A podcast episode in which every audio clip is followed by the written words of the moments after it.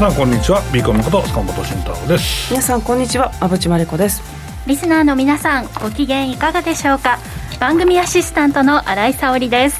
この時間はしゃべくりカブカブをお送りします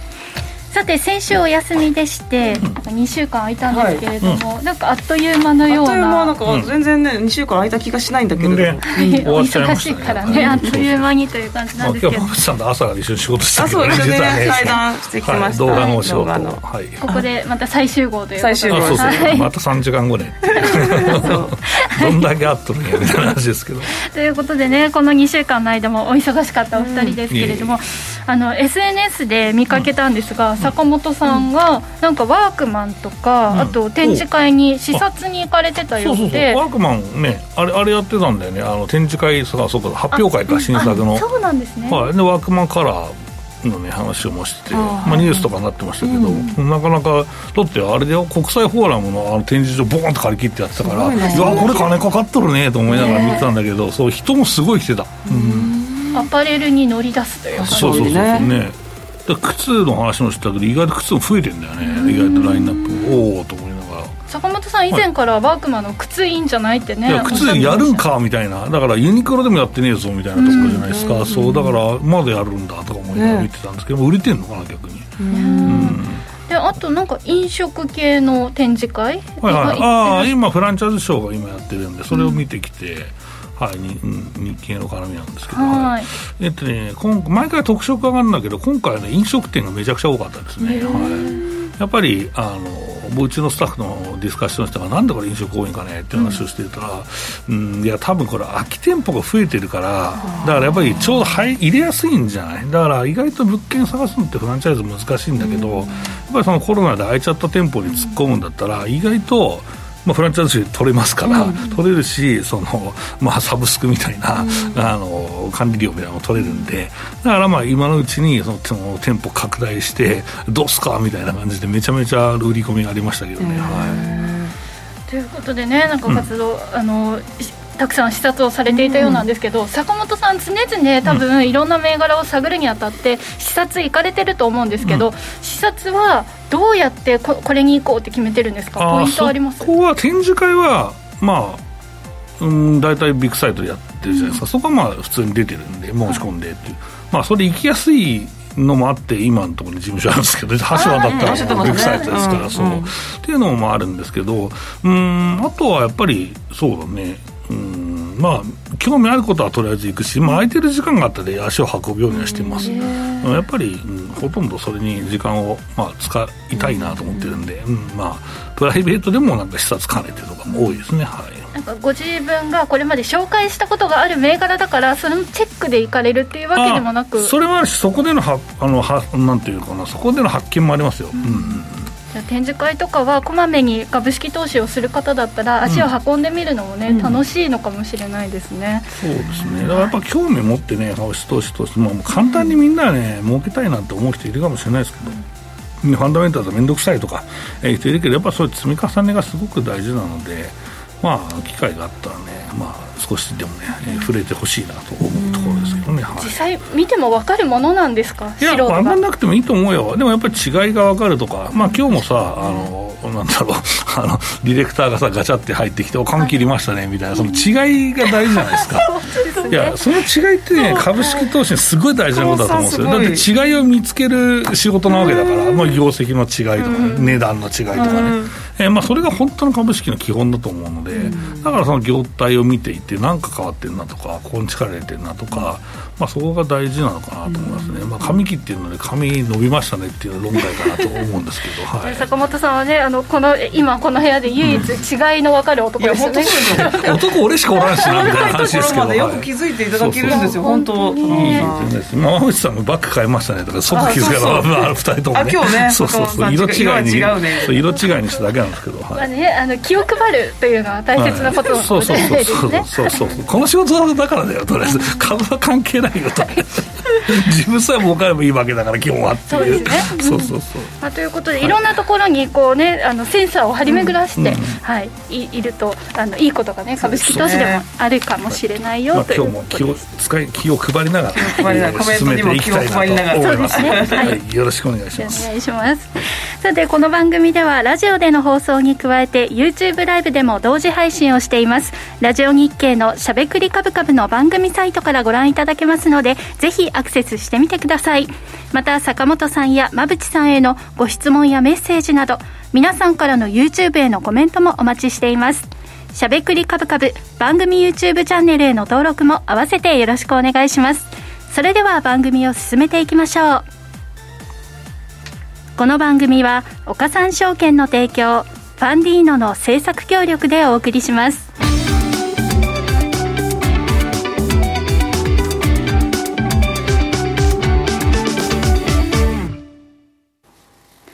ここからは坂本さん、馬淵さんのお二人に足元の相場環境と今後の展望について伺っていきたいと思います。さて今日の東京市場ですが、終始膠着感の強い展開で日経平均株価は下げ幅20円弱の小幅反落で引けました。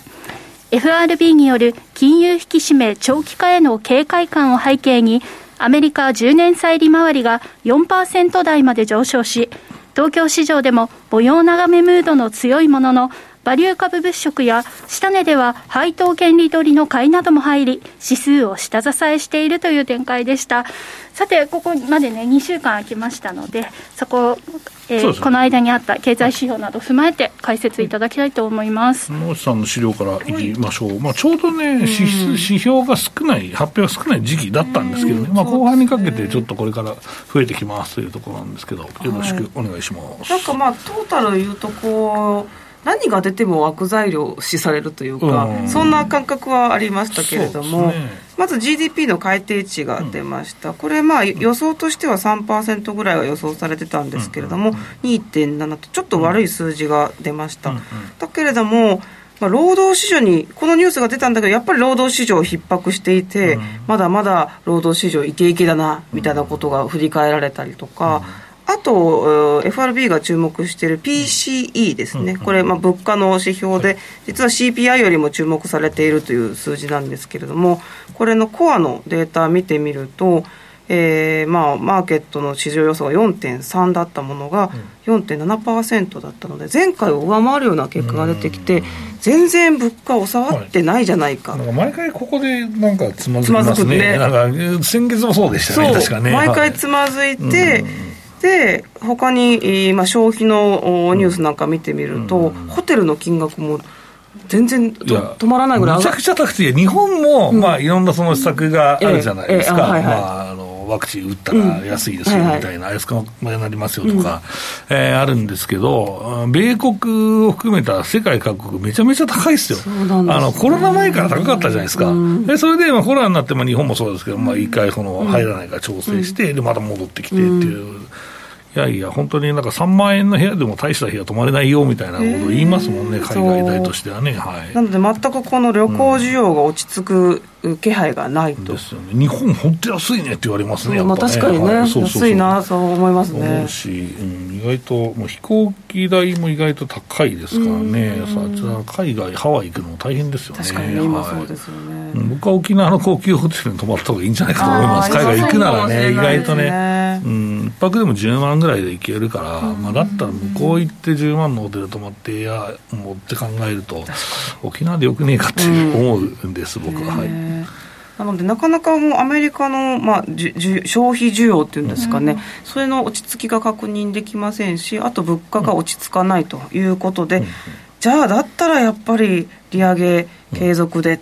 で、バンコブアメリカが、6%という、そうそうそうこれはどうですか、ちょっと。そんなさ、せっかく落ち着き始めてるのにさ、うん、なんかでかい石投げ込んで、投げ込まれまして、私、大変びっくりしたんですけど、いやでもこれはやっぱりさ、信念持って言ってんだろうね、6%? うんまあ、中立な立場だな、とりあえずそうそうそう本当ですか、うん、ちょっとびっくりしちゃって。いやまだ続くんですかとか思うし。なそれで株価下がったのかな下がってますよ、明らかにね。ねまあまあ、債券金利もそれでちょっと反応してますけどね、そっか4%、うん、乗っかるぞみたいな、もう10年債乗っかってますからね。乗っかってますよね。ここでもどうですか、この観測をすることはこの方々大事ですけど、うんうんうん、ずれることもあるじゃないですか。まあそうですね、2年だともう5%。ですからね、ほぼね。そうですよね。はい、まあ、そこはまた織り込んだなって、まあ、ターミナルレートも織り込みにいってる、短いところ織り込みにいってるんですけど、その後も意外と引きずられちゃうよね。だからもうここで利上げ終わったよねってみんな思ってたから、うんうん、あまあ一瞬落ち着いてたじゃないですか。はい、す。だから10年先からさ、うん、長いものからね。で、あこれでもうなんかまた景気復活かとか思ったら、意外とだらだら利上げするんじゃないみたいな見通しは、意外と楽観論をまあ持ってる人も当然だし、まあ、株を見ている人としては、まあ、業績回復が一応年後半にあるとみんな思ってるわけだから、うんそそれは金利がまあ、下がらなくても、利下げがなくても、今後利下げあるよってコンセンサスがあれば、もうピークを打って下がるわけだから、そこまで織り込んでたんだろうなと思うんだけど、またシナリオ来るやんっていうところがあるから、意外ともう米国はちょっと今、収益が出ない状況になってるから、気をつけて見ていたいなと思うところですね、はい、これってでもまた FRB の決定会合があるじゃないですか、そこですり合わせるっていう感じになるんですか、その今、先出しして、こういうふうな結構、まあ、6%っていう数字が出てきてる、だけど、決まってはないじゃないですか、FRB は。じゃあ、FRB のまだ政策決定会合とかで、発信した内容を確認するとか、もごもごした内容をまだ確認して、これいい言葉ね、超使いやすいんだよな、まあいいや。ね、した。もごもごした発信で、あ、やっぱり5%半ばぐらいかな、みたいなことを確認する作業がまたこの後半に待ってるって認識でよろしいんですか、ただね、この今の相場って、多分もう利上げはまあガンガンするか分かんないけど、まあ、利下げが遅れるし、まあ、もうちょっと利上げあるかもなっていうのを、多分織り込んだと思ってるんですよ。だから逆に、馬口さん言ったように、それが利上げがないわってなった時って、上がるんじゃない株価。そうですよね。と思ってる。で、やっぱり、そんでさ、まあ、この前の時も話したけど、経済のファンダメンタルって消費はいいんですよって話になると。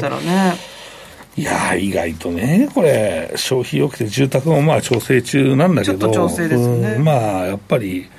うん、このままうろうろしていても、意外とリセッションってないかもなみたいな。だから本当になんか綺麗なソフトランディングを実はするんじゃないかっていうシナリオも、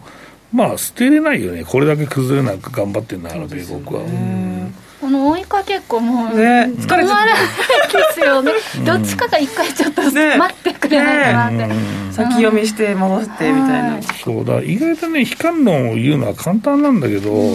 実際そんなにね、相場が織り込んでないじゃないですか。うん、まあ、ナス去年のナスダックはちょっと行き過ぎかと思ったんだけど、うんね、まあ、ニューヨークダウとか見てても、意外と、まあ、製造業中心に、いや、これあんまり、なんか悲観論じゃないでしょうみたいな、うん、うん、いうふうになってるんで、うん、意外とうん、悲観論だけ言うと楽だけど、いや、もうちょっとこれ、今、景気がまあ持っていて、まあ、株価を持っている理由を分析するのが大事かなと思います。うん、悲観論の人って、だって、まあ、ピンポイントで、まあ、去年の年末に打ってたらむちゃくちゃやられてるわけだし、まあ、あの時は悲観論がかなりありましたよね。よね。もう一緒ですね。もう GDP もだめで、どんどんどんどん下がってくるし、ね、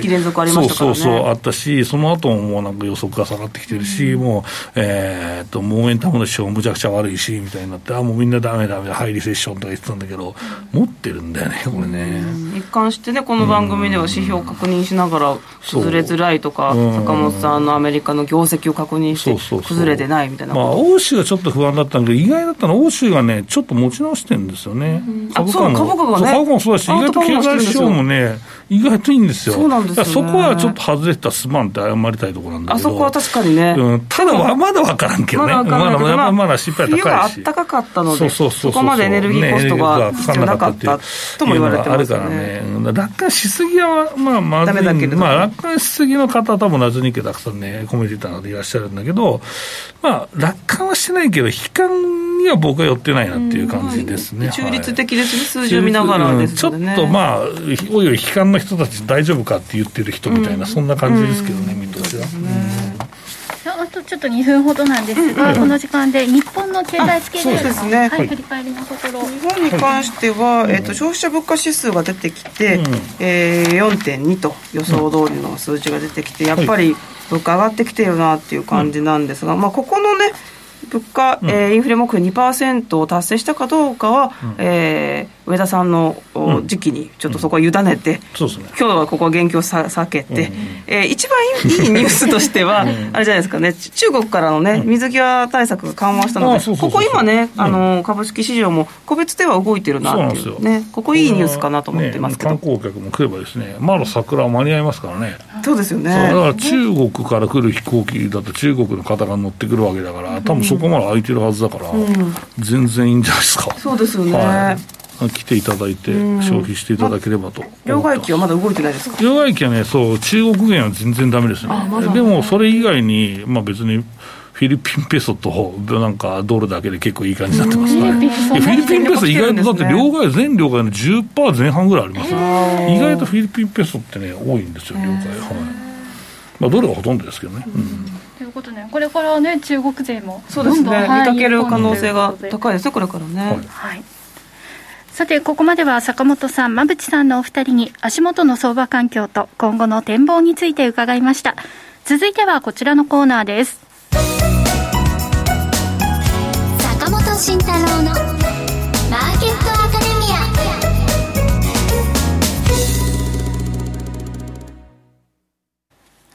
このコーナーでは投資をぐっと有利に株価指数 CFD の活用などを含めて投資のポイントについて坂本さんに教えていただきます。さてこちらも2週間。空いてます、ね、2週間でも動いてねえじゃねえか。日本は動いてないじゃないですかっていう、はい、まあ話えー、なんですけど、うんとまあそうね。えっ、ー、とピアトレは意外と、まあ、2ページですけど、まあそろそろかなと言ってちょっと一発いっとけって言ったところからはかなり鞘は 閉じてるんですけど、まあここからさらに閉じるかなっていう話をちょっとすると、うん、やっぱり日本株が上がれば閉じるんでしょうね多分、うん、このまま米国株が落ちていくっていうのは考えづらいので、うん。意外とこの際はもうちょっと閉じるかなと思ってます。はい、うん、で、日経平均の方は、まあ、まあ、うん、日経平均の方はまあ、ロングでいいんですけど、はい、まあ、3末に検証しますかね、これはね。はい。えーまあ、という感じにしたいと思います。で、業績面からすると、やっぱりまあ、現役だったねっていうのは3級は、はい、あるんですけど、これはまあ僕も、はい、あの自分が計算している分も現役で、結構現役幅が、まあ僕が見てる仕様では大きくて、で、まあ中身は、まあ、B、まあ、小さい下方修正が続出っていう、まあだから、えっと、えー、下方修正の銘柄数からすると結構な量になっていて、まあそこは、まあ、為替部分の、うん、まあ、下方修正が多かったかなと、うん、あとは中国のフルコロナによるですねやっぱりちょっと、えー、サプライチェーン含めた混乱ですよね、えー、が、まあ、あったというのが大きくて、やっぱり日本経済で中国に結構密接なのは、やっぱり昔から言われてる通りだなと思ったりは、まあ、するんですけどね。うん、だからその辺が、まあ、母親でしたけれど、身長がいい銘柄がたくさんあるし、まあ、4級失速するのかっていうと、いや、3級よりましでしょうと思ってますし、えー、と自動車はね、多分満開生産がね、始まっていますね、これはね。はい。うんと納期もちょっとずつ短くなってますし、あとは工場の休みの日も、ね、少なくなっていると、えー、いうのと、あとは、うんとまあ、工場のラインに派遣する、えーとまあ、企業ですね、まあ、この辺の株価も非常に強いので、人材系ね、はい、人材系強いので、まあ、ようやくこれ来たなというところですね。なので、まあえー、これからあその僕の資料だと6ページですかね。はい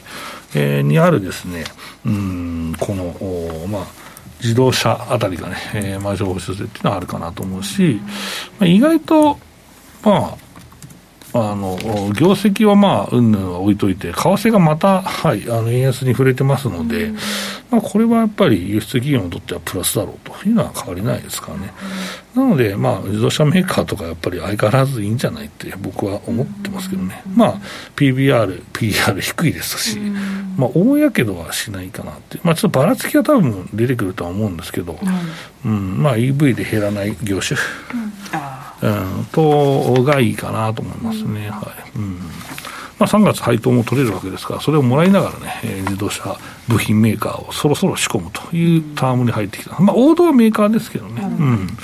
まあそうですね、まあ、もう一期苦しい、もう1、2四半期苦しい決算を見せられるかもしれないし、まあ、5月に出てくる今来競争も弱いと思うんですけど、まあ、配当取りたいんだったら、ここでもうちょっと仕込むしかないねっていう。思ってますね、はい、ちょっとね自動車業界その業績自体は悪そうな雰囲気だけれども、それは今の時期の我慢時だっていう感じなんですね、そうい。う感じです。はい。今この辺りでも掴んじゃってもいいものなんですか、配当を狙う配当取りたい人はここで使うしかない、ね、一括配とかあるしね、うんまあ配当落ちてから買えばいいんだけどっていうのもあるんですけど、どちらかですね。そうでも多分今さ意外とさ PB 低 PBR の銘柄が見直されてるじゃないですか。めちゃくちゃ記事そんなことばっかりじゃないですかそうそうそう東証のね,、改革まあ、改革もあるんで。あれでなんか2、まあ、旧2部だから今のスタンダードがめちゃくちゃ強いっていう、確かに。僕も株価分析してあこれいい感じで業績が元のものっていうか、大体底倍して、ここから上だろうなと思ってる業績見て、チャート見て、あれ？これも上がってんの、これも上がってんの？みたいな、ね、なんだよみたいな、これ絶対業績で買ってないでしょみたいなのがすごいあって、意外となんかね、ちょっとなんか、この銘柄決まったなみたいなのがいくつかあって、何銘柄かその紹介するんでやめたみたいなのが5回ぐらい続いて、ちょっと嫌になっちゃいましたね、はい、動き出しちゃったんですね。そうそう、それはやっぱ相場も合わせていかないといけないなと思います。ね、スタンダードそうそうそう、こういう流れの後ってちょっと一服っていうのもあるんですか、うん、一服はいや日本はもう実はこれ1か月2か月ぐらい膠着してるから、うん、そろそろね。もう下いけないんじゃない？だってアメリカこんな下がっていろんなネガティブなことあって戻ってきてるし、で、えっと、一応株、えっと、外国人の現物買いもずっと買い越しが続いてて、そんなむちゃくちゃな数じゃないけど、まあ結構強めに入ってきたなっていうような形で、まあ、足元出たのはちょっとね、売り越しでしたけど、うん、まあ、それまではずっと買い越してましたから、意外とこの、えー、日本株って、ちょっとは買ってしていいんじゃないかなと思います。で、まあ、金利が上昇してくる時期だったじゃないですか、この1か月、はいはい、2か月って。だからその時って、基本株売られるんですよ。だって債券買った方がいいから。うん、それでもまあ買われてる、外国人から買われてる日本株っていうのは、まあそれなりにちょっと、うん、期待されたのかなと思いますけどね。うん外国人の方ね、まあ、いなくなってはいないけれども、うん、全力で戻ってきてはなかなかくれないですね。そう、ね、というのをずっと言ってるんですが、なかなかいい局面にいや、もう一回債券買いに行くかもしれないよ、もう、小町さんとも話したけど、債券が意外とね、美味しい位置にあるよねって話で。今ね、いや、10年で4%はいいよね、単利でそのまま持ってたら40%もらえるんだから、まず税金考慮してないけど。だからじゃあ4割為替やられますかって言ったら、それはないんじゃねえかと思うし、まあ、そうやって投資するんだ米債ってすごくいいなと思うし、社債はそれにスプレッドがさらに乗りますからね、いいなと思って見てるんですけどね。はい。ということで、まあ、株式の方に投資もしたいけれども、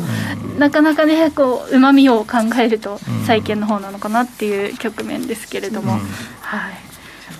サオリンポジションあそうちなみにね私あ。のー、先週は、えーと、売り1買い5って、うん、買い5だったんですけどそこからあのちょっとバタバタバタバタしてこの2週間で？はいそうですね、うん、あの買いを一つ減らしてしまったんですけれども、えっと昨日かな？今日、またちょっと買いを増やしてしまって、まあ、なぜかというと、あの配当がこの今月末に来るぞって3月末にその配当を取りたいなっていうところでちょっとあの持っているポジションは持っておこうかなっていうところで、買いポジションを、まあ、割と、まあ、高いっちゃ高いんですけど、持っててもいいかなというところで、はい、あの増やしてしまいましたね。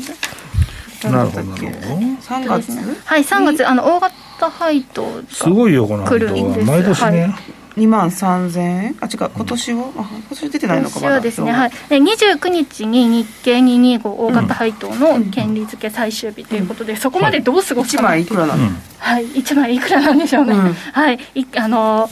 期待はしながら、ただまあ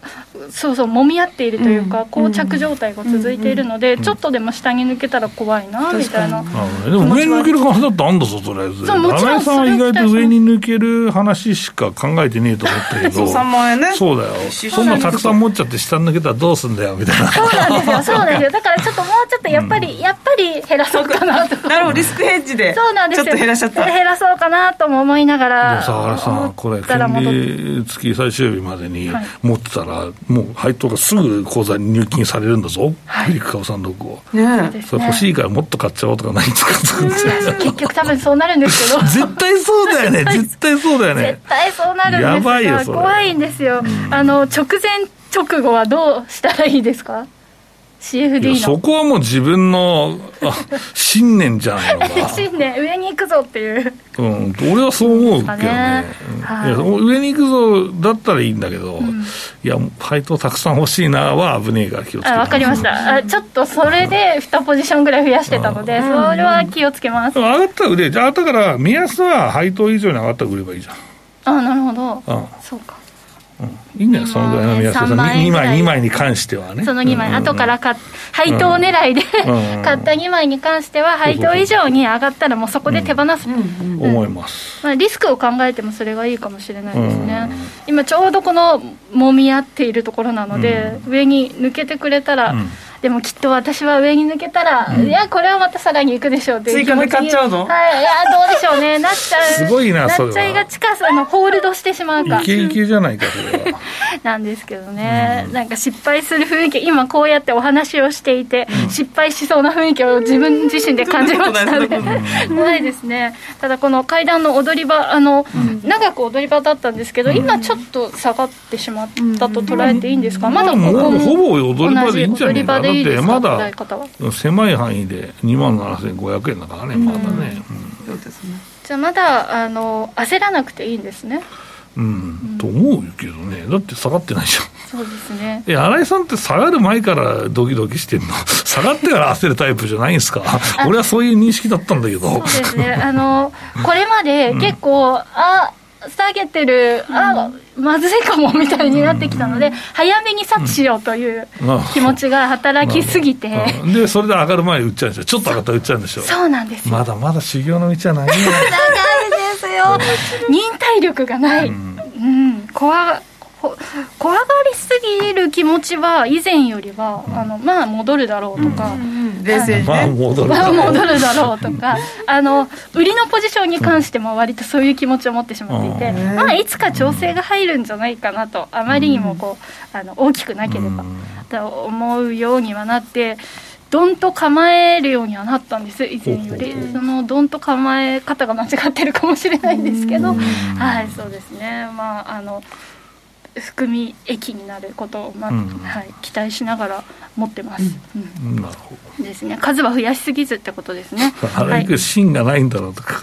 そうですね。それはふにゃふにゃだろうそれは。ふにゃふにゃですよ。もうもう流されるように流されて相場に振り回されてます。ふにゃふにゃなのがいいこともあるけどね柔軟といえば柔軟言い方次第ですね。生き残るっていうのはやっぱ正しいですよ、それは生き残れるようにね、今年、そして来年度に向けてね、あのその配当で次へのステップアップにつながる、はい、あの資金を得たいなと思ってますが、そのね、配当に期待しすぎは禁物ということで、注意していきたいと思います。ありがとうございます。以上、坂本慎太郎のマーケットアカデミアでした。クリック株365を始めるなら、岡さんオンライン。クリック株365は、日経225やニューヨークダウ、ナスダック100といった世界の代表的な株価指数だけではなく、金や原油などの ETF を数千円の少額からほぼ24時間、日本の祝日でも取引できる注目の金融商品です。岡さんオンラインでは、新たにクリック株365講座を開設されたお客様を対象に、最大5万円のキャッシュバックを実施中です。業界屈指の格安手数料、使いやすい豊富な取引ツール、プロの投資情報を無料でご用意し、皆様をお待ちしています。初心者セミナーも随時開催中です。詳細は番組ウェブサイトのバナーから。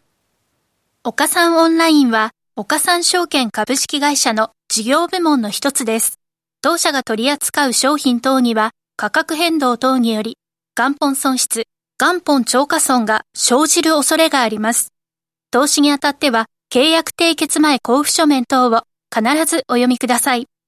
金融商品取引業者関東財務局長金賞第53号岡三証券株式会社馬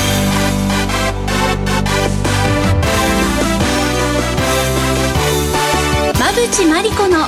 10分で教えてベンチャー社長このコーナーではこれからの日本で活躍を期待される起業家ベンチャー企業の社長に焦点を当てていきます。これからの成長企業のキーワードが分かれば投資の視点としてもきっと役立つはずです。今日は株式投資型クラウドファンディング最大手のファンディーノで紹介しているベンチャー企業、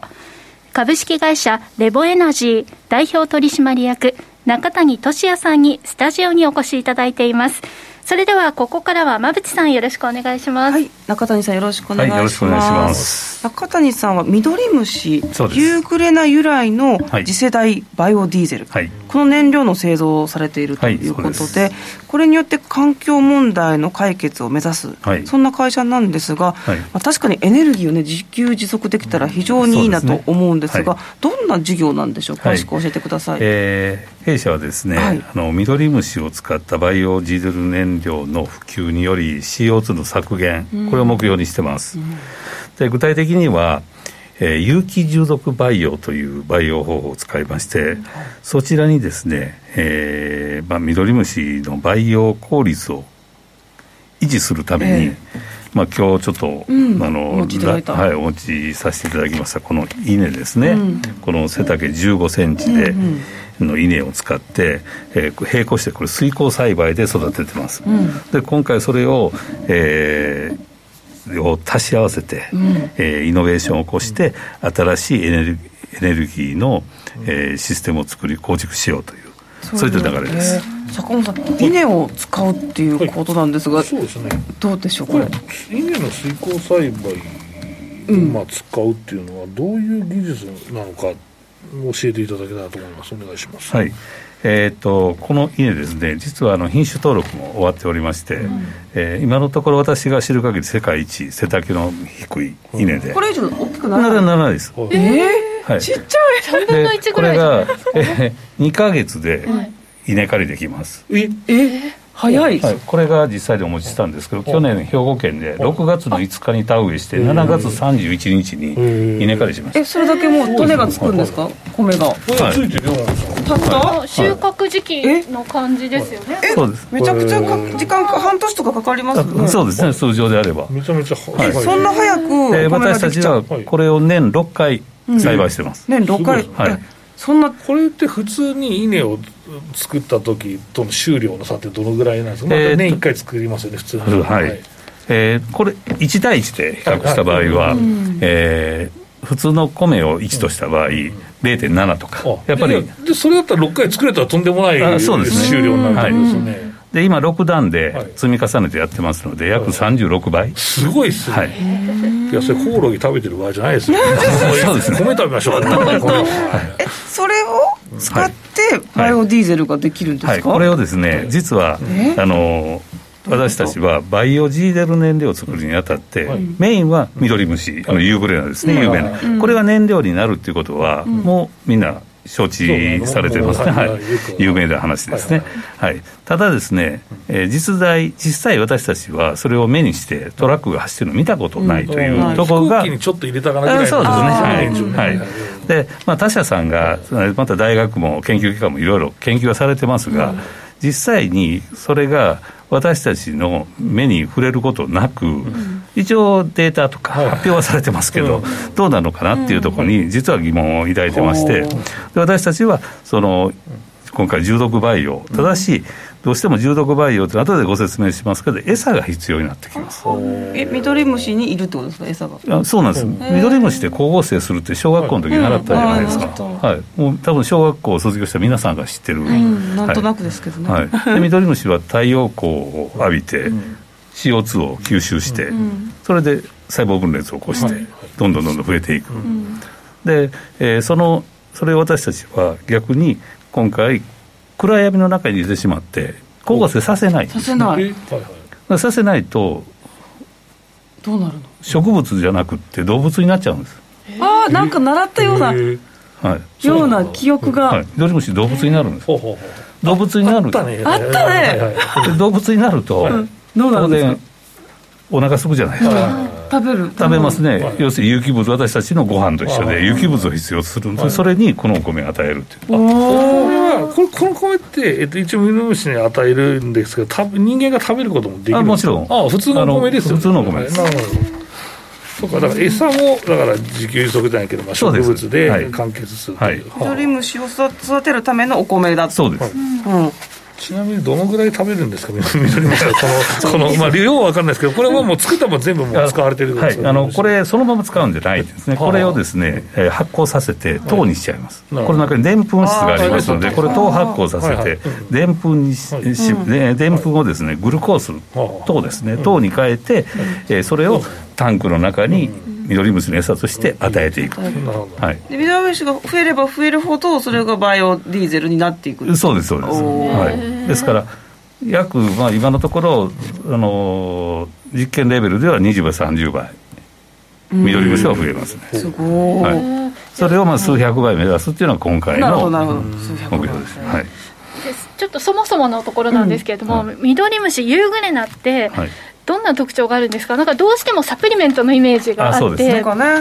料の印象がなかったんですが、どうやって燃料になるんだろう？はい。あのまあ、ミドリムシっていうのは、実は5億年前からこの地球に生息してる生き物、まあ、モルイって言われてるものなんですけど、えーまあ、それをですね、私たちは今回、動物になる、植物になる、どちらを取ろうということで、私たちは動物の方を選択し、それをバイオジーデル燃料の原料に使うんですが、緑虫が育ちますと、緑虫の体内に油脂、油分がたまるんですね。そうなんですね。はい。あのその油分を化学合成させると変換させると、バイオジーデル燃料になっちゃうんです。なるんですか？はい。ええー、はい。全然イメージを持ってなかったですね。そうなんじゃ、はい、緑虫自体をじゃあ最終的には殺して油を取ってきて、はい、それが燃料になると。そうです。自然のものから油ができると、はい、できます。いやびっくりしちゃった、はい、かつその緑虫をどんどんう、まあ、培養していくわけですけど、はい、今あの餌として、はい、あのお米を与えるっていうのが分かったんですけど、この増やす方法って何か方法あるんですか、はい、あの実はですねあのまず私たちが、えー、持っているものっていうのは、うん、当然これ有機重毒培養という方法を使いますので、うん、あの真っ暗闇の中に緑虫を入れると、当然生命力の強い5億年前から生きている生き物なので、うん、生きようという種の保存といいますか。そうか。暗闇にすることでむしろ培養できるそうですそうです。へえストレスをかけるっていうことが一番の大量生産の秘訣。そうですね。今のところそれが一番培養効率が上がりますね、はい、じゃあこういった方法で、はい、まああの増やしていくと、はい、どんなメリットがあるんですか？私たちにとって、えーと、まずですね、えーバイオジーゼル、まあ、例えば光合成の場合、自然環境に影響されちゃいますよね、ね。はい、例えば曇りが続く、雨が続くってなると、これは農作物と同じで影響が出るんですけど、私たちは建物の中でやりますので、自然環境の影響を全く受けない、すなわち安定して、えー、バイオジーデル燃料を作り続けられると、で両方とも自然環境に影響を受けないですから。お米の方ももうあの工場とかで作れちゃうんですいやあの工場で作りません。その畑でも作らずに緑虫を培養してる隣で稲が育ちます。一緒に。あ暗闇で、暗闇で育てこれは LED です。LED で当てて。はい。すごいな。全部建物の中で完結しちゃうんですね。やっぱり自給自足できちゃうんですねエネルギーの。そうです。ですからオフグリッドで完全に太陽光を私たち使います。あのソーラー、はい、ソーラーで得たエネルギーを LED で稲に使い、稲が蓄えた糖質を緑虫に与え緑虫が育ち緑虫がバイオジーゼル燃料に変わっていくと。電源はないです。未来的ですね。電源はないです。電源ないすごい。です、はい、育成ノウハウってよくたどり着きましたね。ね。そうですね。あの、まあ、あの最近特に、まあ、SDGs とか、えー、脱炭素だとか、はい、いろんな言葉聞くじゃないですか、うんでカーボンウォッシュっていう言葉がありまして、うん、えー、まあ、残念ながら、うん、SDGs か環境にいい、ようには聞こえますけど、実際どうかなっていう関係がいっぱいあったんですね。で私がそれをですね、まあ、いろいろ疑問に思って、あの少しはねあの世の中のためになる生き方をそろそろしないとダメだと思う中で、えー、ある大学の先生に出会いまして、その先生がミドリムシの、えー、研究をずっと長年されてる先生だった。その先生に両方の培養方法を教わった。んですそれで私が取ったのは重毒培養、ただし餌はないよって言われた。ん。です、で餌まで作っちゃう。面白い。じゃこのバイオディーゼルをみんなが使えるようにしていくためには、はい、まあ、生産は分かりました、はい、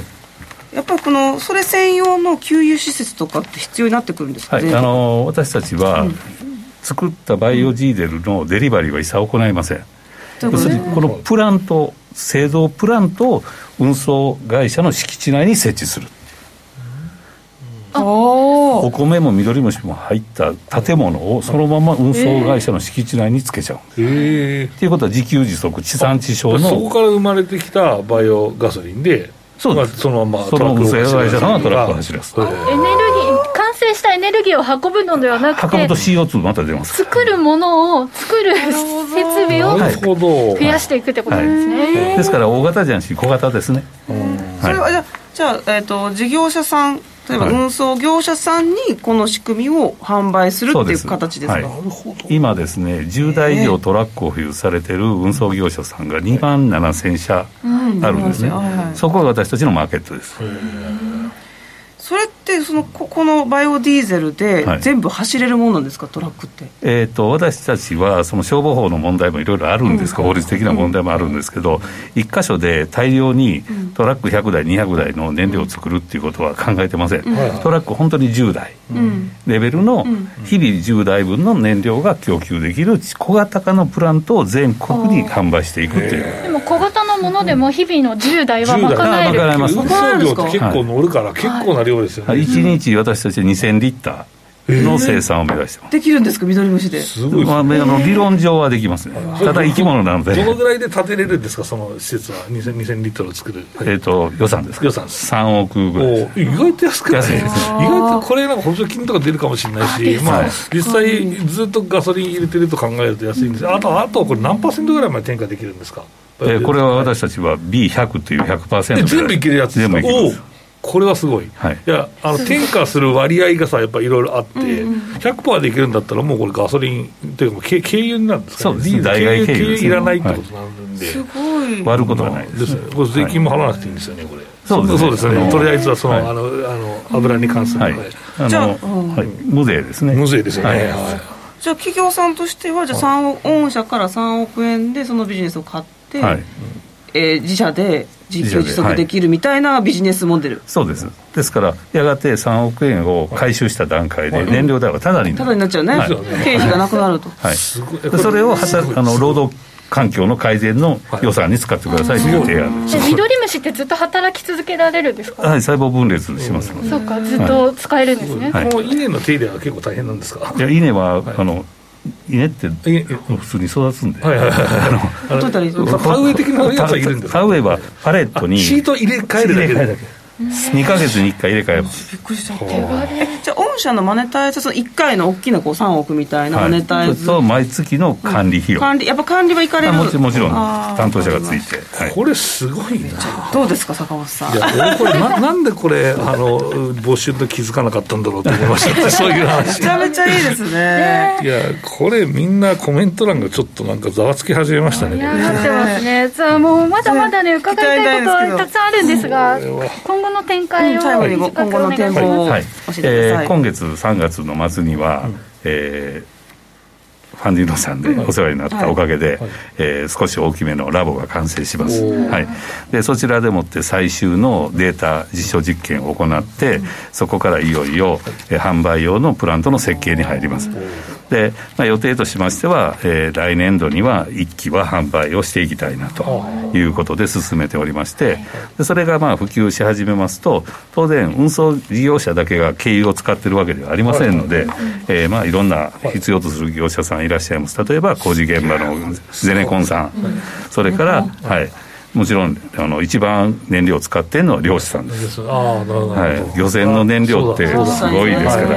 はい、ただ、まあ、量が多いので漁船の場合一隻で1500リッターぐらい入っちゃうんですよね。あでかいやつはい。いやあのちっちゃいちっちゃいやつやっぱ結構な、はい、あの馬力でいくからそうなんですよええー、でもそれってでもなんか僕はあとはバス会社。はい。あなるほどなるほど、はい、これあれですかフランチャイズやって自分であの油作って売りに行ったらやっぱダメですか？売ると税金かかる、はい、そうそういうか自分のところでやるから、そこは、はいガソリンは作る段階で課税です、はいはい。はい軽油は販売する段階で課税、なるほど。昔なかった、はい、そうなんです、残念販売したい。意外とこれいいなと思って昔の外だから私たちは販売をしない。んです、はいはい、プラントを売る。なるほど、はいさあまだまだお話尽きないところではありますけれども、ね、はい、とてもね盛り上がりましたね。コメント欄もあのたくさんね盛り上がっております。今後も、はい、注目していきたいと思います、ということで中谷さん素敵なお話ありがとうございました、ありがとうございました。ここまでは馬淵真理子の10分で教えてベンチャー社長でした。次回もお楽しみに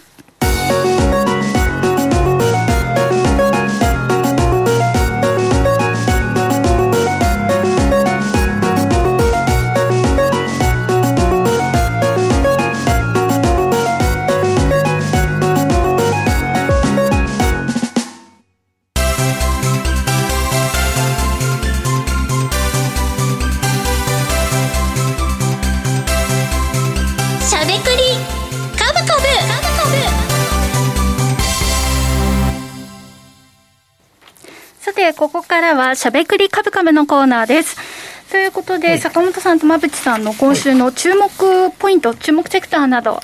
いやもう緑虫じゃねえのって話からもう 本当これはコメント欄の盛り上がり方がやばい。これは、はい、投資家だからね、うん、面白いな。いや家庭用は熱いよねこれね。ね本当に。作ってほしいし。そうそう。まあ経営は、いや経営はね自分いろいろこの時間ってめっちゃ面白い話、うん、経営はだから自分ところ作りてえって人いてさ違法経営とかあったじゃないですかって知らんか。あそうそうあの重要さ分離してさ、経営作ってさ、捕まる話がさいつもドキュメントで出てくるやん。販売しちゃいかんね。そうそうそう。販売しちゃいかん。その違法で使ったり、そうだからそのクリーンに作るの家庭用で自前でね、作る、あの、使い切る分は多分いいですよね。多分これいいはずなんですよ。まあ違法なやつはダメですよ。だから、これだったら大丈夫だと思うんですけど、すごいね。では注目セクターはもう緑虫みたいな。もうそうやったらもう、この時間は緑虫の。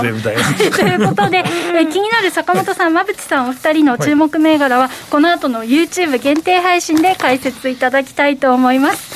以上、しゃべくりカブカブでした。え時刻は午後5時17分を回っています。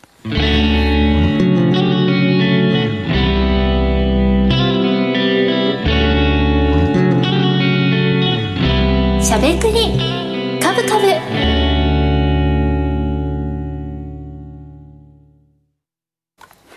この番組は、岡三証券の提供、ファンディーノの制作協力でお送りしました。株式、FX をはじめ、不動産、クラウドファンディングなど、投資商品はすべて元本が保証されるものではなく、リスクを伴うものです。投資の最終決定はご自身の判断で行ってください。さあということで大盛り上がりの中ですね、はい、番組もあっという間にお別れの時間が近づいてまいりました。え一言ずつ今週の銘柄の注目ポイントお願いします。そうですね。まあ決算見てまあ探しましたっていう銘柄にしました。はいはい、私は先週の復習ですね。はい。はい、決算を見ての注目、はい、そして先週の復習ということで、え注目銘柄緑虫の話もこの後も続きそうですけれどもね。はい。ということでラジオの前の皆さんとはそろそろお別れのお時間です。また来週お耳にかかりましょう。この後は YouTube ライブでの延長配信です。引き続きお楽しみください。